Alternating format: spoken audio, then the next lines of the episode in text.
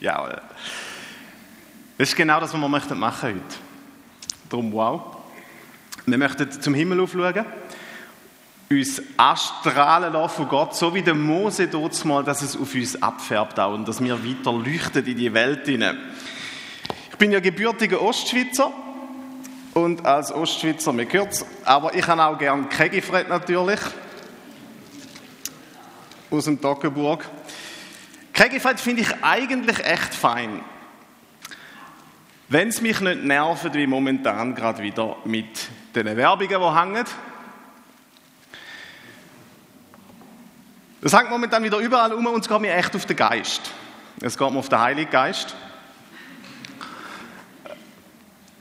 Fällt euch etwas auf dabei, wenn ihr das so anschaut und ein bisschen darüber nachdenkt?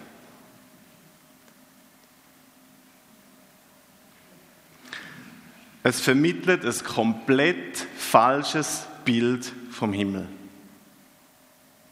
Und von der Hölle natürlich auch. Es ist eben genau nicht so, wie mal den Engel oder was auch immer anschauen, dass im Himmel uns irgendetwas Gutes fehlen würde. Oder der Teufel zeugelt so mit dem Kegifred. Ähm, es ist nicht so, dass uns irgendetwas Gutes fehlen würde, was es in der Hölle gibt. So einen Kabis. Das Gegenteil ist der Fall. Und genau das möchten wir heute ein bisschen vertiefen, wenn wir weitergehen in unserer Serie durch 1. Korinther 12 bis 14 über die Geistesgaben. Wir möchten uns heute eben nach oben fokussieren, aufs Licht, darauf, wie ist es denn im Himmel? Wie ist es im Himmel? Wir haben uns ja schon das letzte Mal gewundert darüber, warum der Paulus, zumindest in diesen ganzen Erklärungen da über Geistesgaben, plötzlich anfängt, uns wahre Liebe zu beschreiben. Das hat er dort gemacht. 1. Korinther 13 ist er dazugekommen. Und wir haben gefragt, hey, wo ist da der Zusammenhang? Und haben entdeckt, so die selbstlose, die dienende Liebe, die muss der Nährboden sein, wo Geistesgaben darauf wachsen.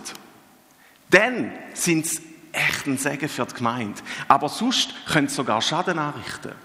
Darum hat er die Liebe so betont. Und das ist jetzt hoffentlich so weit klar. Aber es ist mir auch so gegangen, was wir vermutlich noch zu wenig realisiert haben, ist, der Paulus redet in dieser Gebrauchsanweisung über die Geistesgaben nicht nur über die Liebe, noch, sondern eben auch noch über den Himmel. Wir haben das letzte Mal nur ein bisschen gestreift. Und das ist dann die Frage, oder? Was hat denn jetzt der Himmel mit der Geistesgabe zu tun? Was hat der jetzt mit unserem Glaubensleben da aktuell zu tun? Warum bringt er das jetzt?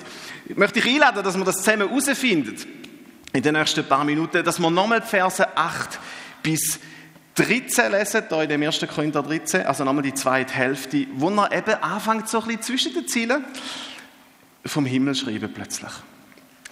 Paulus sagt, 1. Korinther 13, 8, die Liebe vergeht niemals. Prophetische Eingebungen werden aufhören. Das Reden in Sprachen, die von Gott eingegeben sind, wird verstummen. Die Gabe der Erkenntnis wird es einmal nicht mehr geben. Denn was wir erkennen, ist immer nur ein Teil des Ganzen. Und die prophetischen Eingebungen, die wir haben, enthüllen ebenfalls nur einen Teil des Ganzen. So wie vorher gab so ein Blitzlicht vom Himmel. Eines Tages aber wird das sichtbar werden, was vollkommen ist. Dann wird alles Unvollkommene ein Ende haben. Als ich noch ein Kind war, redete ich wie Kinder reden, dachte wie Kinder denken und urteilte wie Kinder urteilen. Doch als Erwachsener habe ich abgelegt, was kindlich ist.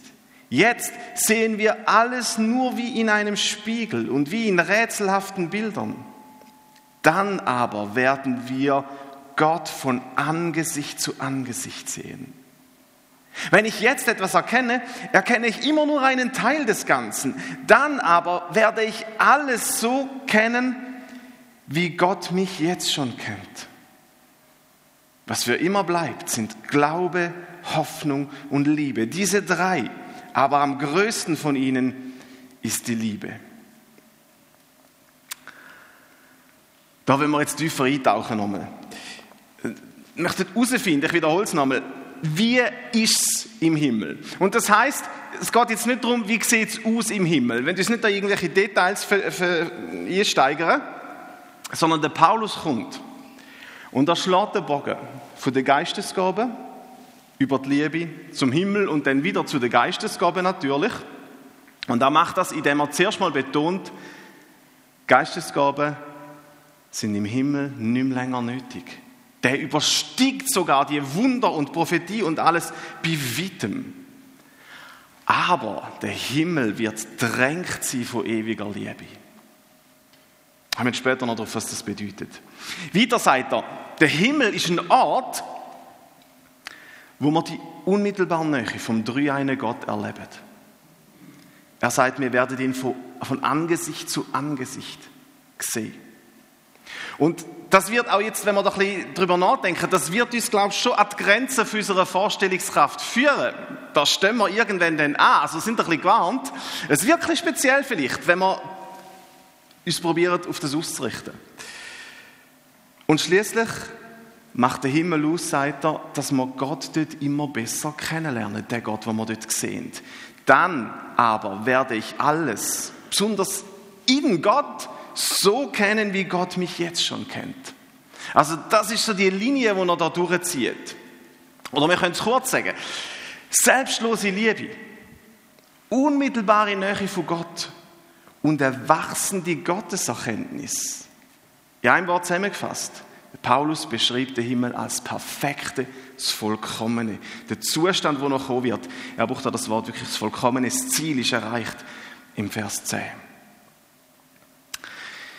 Jetzt kann man sagen, ja, ist es denn wichtig, dass wir uns nach oben so konzentrieren auf das? Verlieren wir denn nicht bodenhaftig da auf der Erde? Wir, wir sind ja noch da. Und ich bin überzeugt, eben, wir werden auf dieser Erde nie wirklich bruchbar sein. Wir werden nie wirklich unsere Berufung finden. Wir werden nie wirklich den Sinn von unserem Dasein entdecken und verstehen, wenn wir nicht auf eine gesunde Art ewigkeitsfixiert sind. Das muss uns vor Augen stehen. Das möchte die ganze Bibel erreichen. Mit dem hört sie auch, mit dem großen Schlussbuch in dem.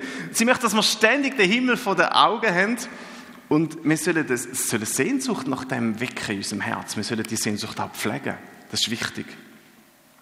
Und es soll eben nicht dazu führen, dass wir uns in irgendwelchen theologischen Spekulationen verlieren. Der Michael Behler hat letztes Mal gesagt, ähm, ist um die Frage gegangen, so mit, in der Diskussion mit dem Kind, äh, sind Haustiere auch im Himmel und so? Oder wie werden wir im Himmel aussehen, mal, wie alt sind wir denn und so. Es sind Sachen, die wir einfach nicht genau wissen, oder? Und es macht keinen Sinn, sich dann darauf zu versteifen. Was der Paulus da bringt, soll uns fürs Hier und Jetzt ausrüsten. Fürs Leben als Christen. Er sagt im Philipperbrief, an einer anderen Stelle, das möchte ich da noch, noch einfügen, er sagt, wir sind Bürger des Himmels im Philipper 3. Wir sind Bürger des Himmels. Erst wenn wir das wirklich begreifen, können wir die Widerstandskraft über, die nötig ist, um uns in dieser Welt nicht umjagen zu lassen, um nicht irgendein Spielball zu sein. Die Bibel bagatellisiert unsere Aufgabe in dieser Welt nicht, unsere Pflichten. Die streiten das nicht ab. Das ist, sie erinnern uns daran, Jesus hat das auch gemacht. Als Christen haben wir ein Stimmrecht und wir sollen das nutzen. Als Christen müssen wir Steuern zahlen. Als Christen sollen wir Gesetze befolgen, aktuell auch gerade die Kampagne, die läuft. Aber unsere eigentliche Identität muss der Himmel sein. Und der Paulus appelliert dann eben dort bei den Philippa, Philippa 3, so an den geistlichen Patriotismus der Christen. Er sagt, hey, sind patriotisch gegenüber einem neuen Jerusalem im Himmel. Das ist euer wahrer Wohnsitz.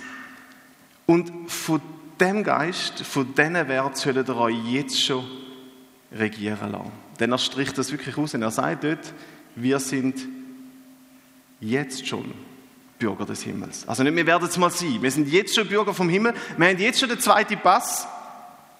Und Paulus sagt, das wirkt hochgradig lebensverändernd, wenn wir uns das immer wieder vor Augen halten. Was sind die direkten, was sind die praktischen Auswirkungen eben von dem, dass es da einen Himmel gibt, wo wir jetzt schon dazugehören?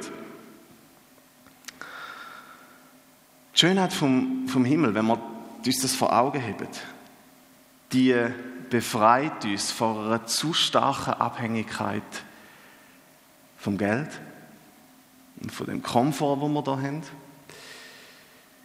Überleg dir, wenn dich ein ewiges, wenn dich ein unermessliches Erb erwartet, und das verspricht uns die Bibel, dann ist es unsinnig, da auf der Erde einen Haufen Energie, einen Haufen Leidenschaft in Sachen zu investieren, die vergänglich sind.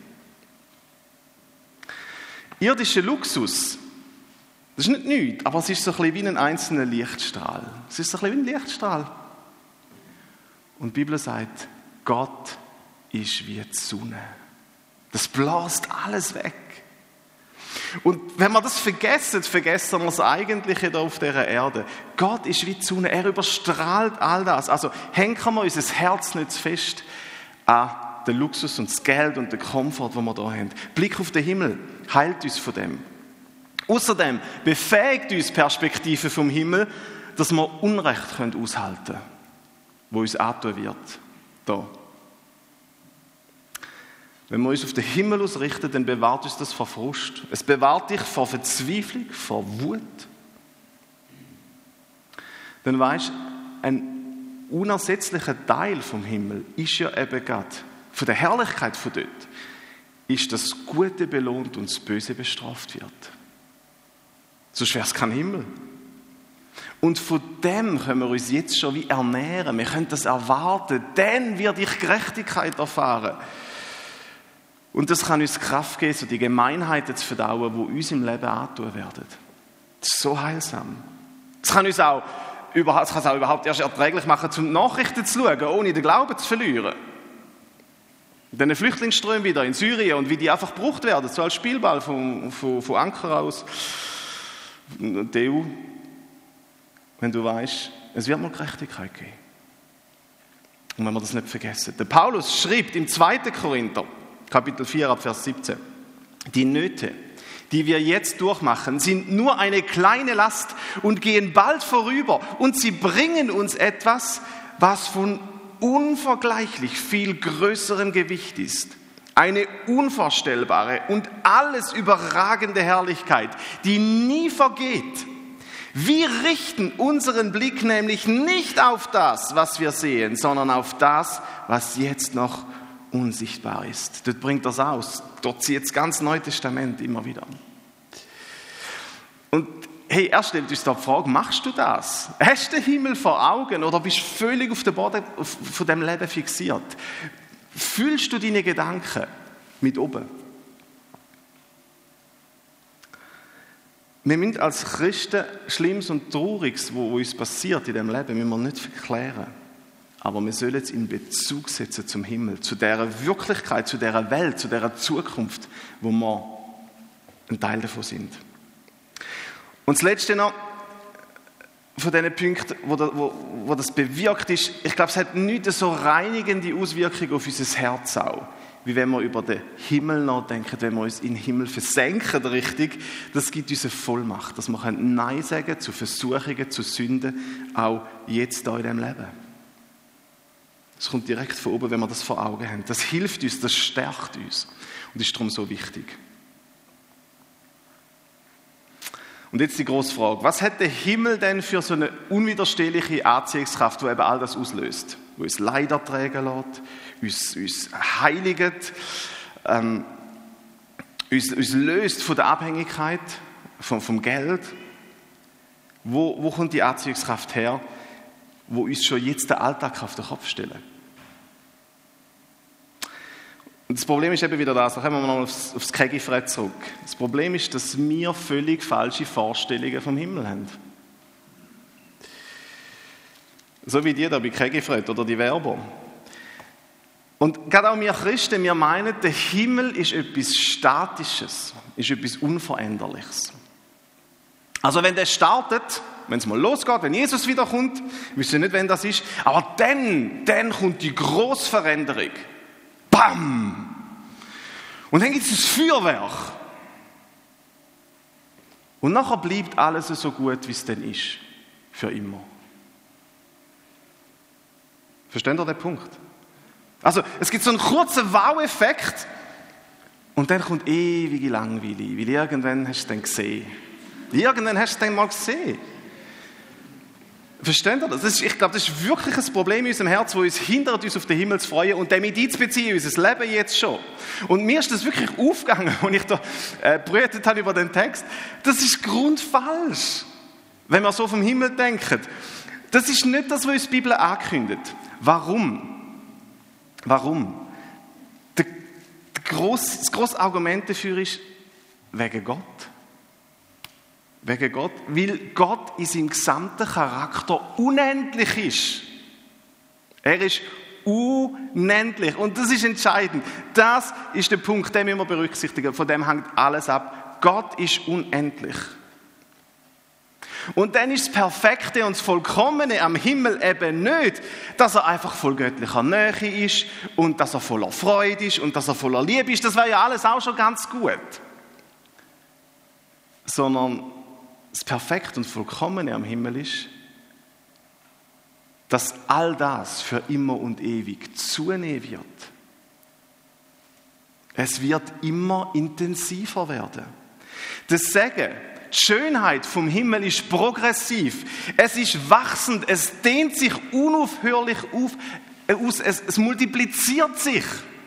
Und ich habe das wirklich bisher nicht auf dem Schirm gehabt und das ist mir richtig neu groß geworden.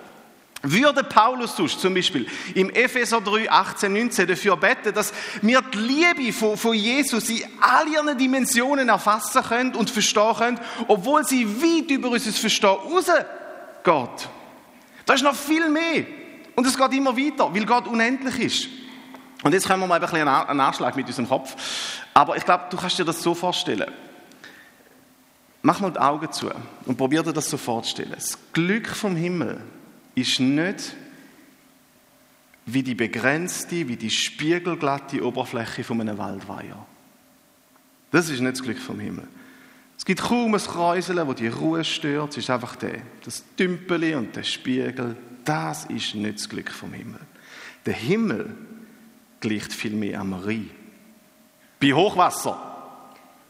Einfach ist es nicht dreckig sondern es ist klar und du siehst Regenbogen im Wasser.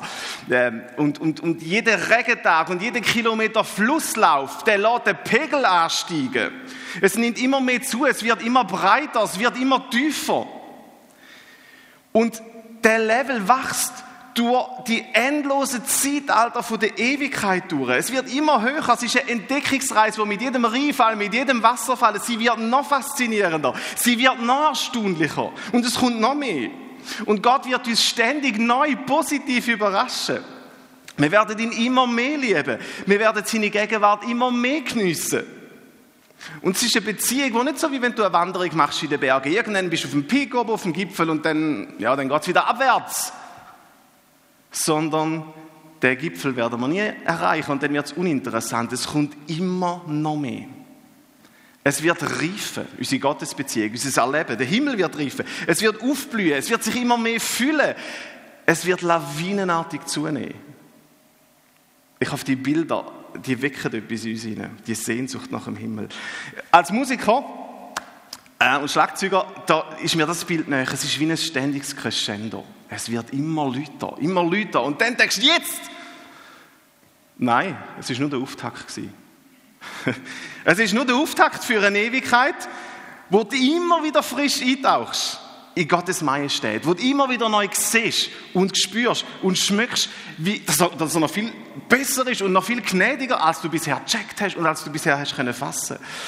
Und das ist so eine Euphorie, wo nie der, also, wird nie der Ozean erreichen und dann wird es auslaufen wie der Reis. Es geht immer noch weiter. Ein gewaltiger Strom. Wie ist das möglich? Und das ist wirklich der Punkt, der Paulus sagt, wir werden Gott sehen. Es ist sein Wesen, Gottes Wesen, wo das ausmacht. Weil er unerschöpflich ist, weil er unerschöpfliche Fülle parat hat für uns. Und warum richte ich so auf den Punkt um? weil es mich selber neu begeistert, aber auch, weil wenn wir das übersehen, dann schmälern wir den Glanz vom Himmel. Dann ist der Himmel für uns ein billiger Abklatsch von dem, was er eigentlich ist. Gott ist nicht endlich. Gott ist unerschöpflich. Und je mehr, dass wir von Gott erfassen werden dort im Himmel, desto größer wird unsere Zuneigung zu ihm werden. Desto größer wird unsere Wertschätzung für Gott werden. Wir werden immer mehr Fan von ihm und das wird das Feuer von der Anbetung näher in uns. Es wird, es wird neu entfachen. Es wird immer mehr lodern. Und dann, wenn du an den Punkt kommst, nochmal, wenn du meinst, jetzt explodiere ich denn, ich kann nichts mehr aufnehmen von Gott, das ist ja so gewaltig, ich kann nichts mehr Neues annehmen von ihm, dann wird Gott dein Herz dehnen. Und dann wird er deinen Verstand auffächern. Und dann wird er deine Gefühle erweitern, dass du immer noch mehr kannst ihn kennenlernen. Und das ist das, was wir nie vergessen dürfen. Auch im Himmel ist nur Gott unveränderlich. Nur Gott ist unveränderlich im Himmel. Wir sind immer auf Fortschritt angewiesen. Wir sind endlich. Und dann haben wir aber nicht, wir haben dann so, so Wechsel von einem Stadium von der Erkenntnis und von der Heiligkeit zu noch einem besseren, zu noch einem höheren. Er führt uns den Weg im Himmel. Aber dem Moment, wo wir im Himmel ankommen werden, werden wir vollkommen sein, in dem Sinn, dass wir frei sind von Mankos, frei sind von Sünd, frei sind von Egoismus. Aber die Perfektion ist endlich. Weil, eben weil wir endlich sind. Wir haben Grenzen. Und darum wird Gott die Grenzen erweitern im Himmel. Weil wir für mehr bestimmt sind. Also kannst du mir folgen. Ich glaube, es liegt wirklich in der Natur der Sache, dass uns das irgendwo so ein bisschen oh, äh, überfordert. Und gleich, es ist so wichtig, dass wir so groß denken vom Himmel, wie es halt nur irgendwie geht. Und was hat das jetzt für einen Zusammenhang mit unserem Leben als Christen jetzt? Auch mit dem Suchen von der Geistesgabe, mit dem Anwenden von der Geistesgabe, mit dem Umgehen. Der springende Punkt ist, was, was wir dank Gottes Gnade jetzt in diesem Leben machen, das zählt für die Ewigkeit. Und unseren Alltag und wie ernst, dass wir den Willen von Jesus nehmen, jetzt, heute und morgen, am Montag und Dienstag und so, die Bibel macht klar, all das bestimmt unsere Kapazität in der Ewigkeit, unser Fassungsvermögen für die Freude, für die Gotteserkenntnis im Himmel dann mal. Jesus redet ganz viel vom Schatz im Himmel und er macht klar, nicht, wir werden nicht alle den gleichen Schatz haben im Himmel. Es gibt einen unterschiedlichen Grad an Heiligkeit, einen unterschiedlichen Grad an Liebe, wo wir dort haben werden. Und es kommt darauf an, wie wir uns Jesus jetzt hingeben, wie treu, dass wir ihm nachfolgen.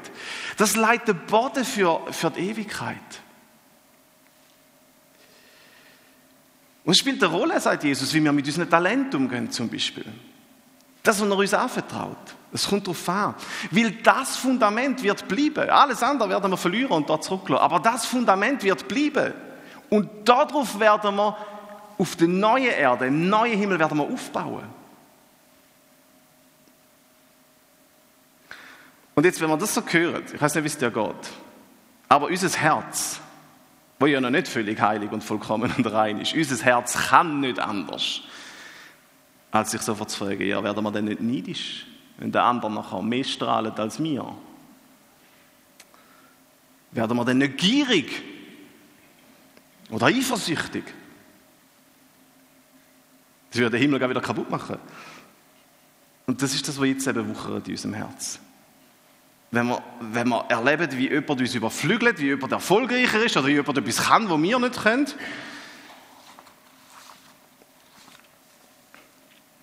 Und das ist auch ganz wichtig. Die Bibel sagt, all das wird im Himmel fehlen. Nichts Unreins wird ihr dürfen, sagt uns die Offenbarung. Egal, wo du auch anschaust im Himmel, Du wirst nur Heiligkeit sehen und Wunder.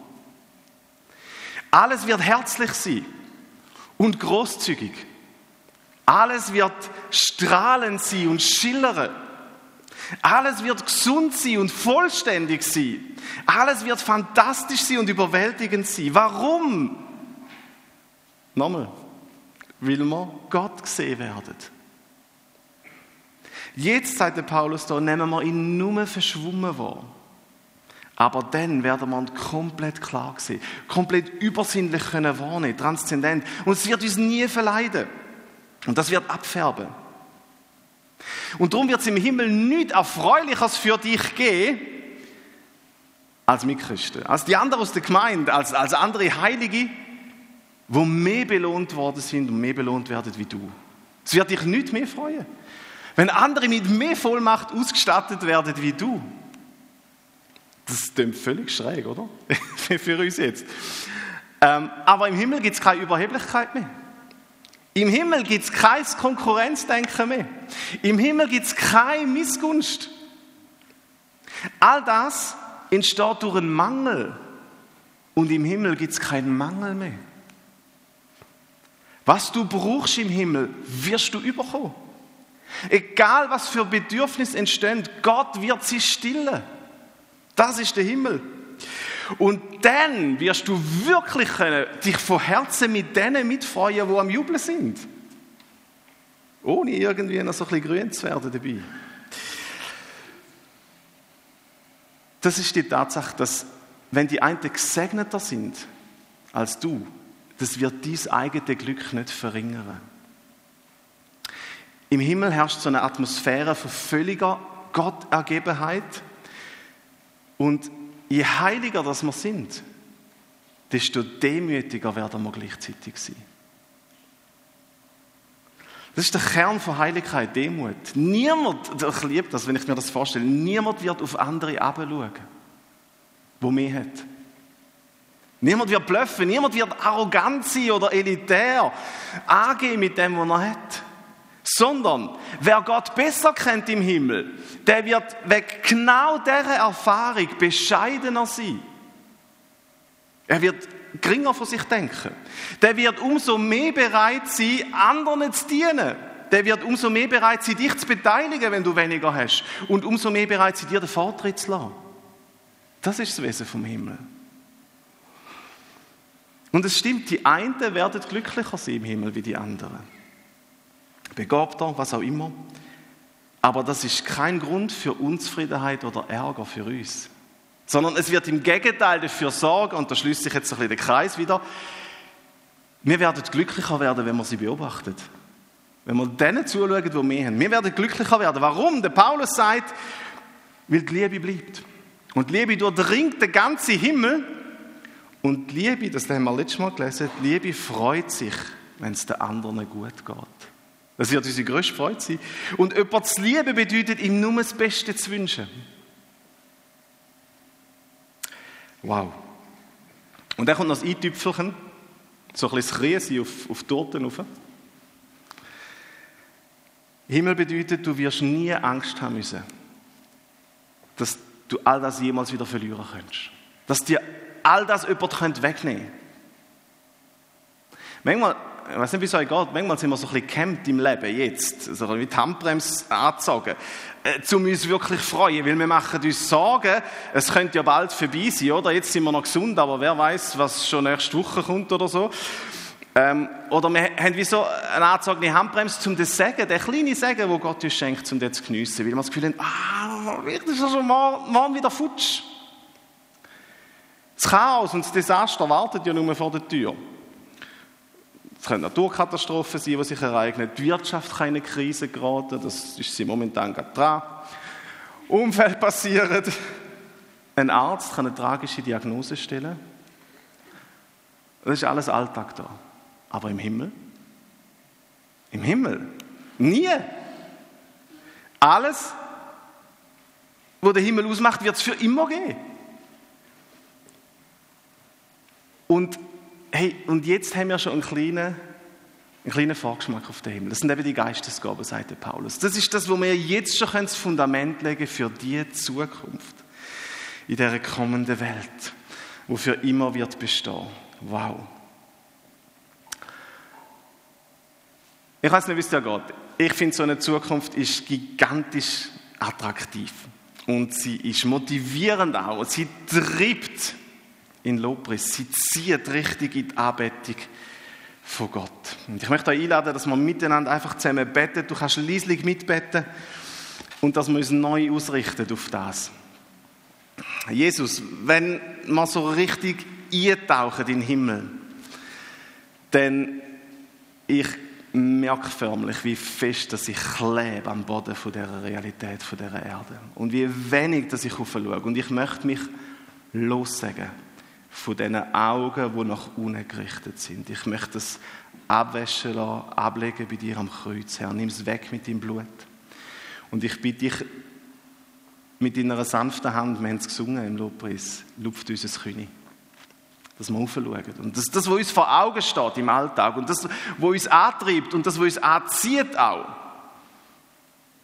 In der Arbeit, beim Steuerzahlen, bei allen ganz irdischen Sachen, dass das immer dieser Reich ist, der wartet, Herr.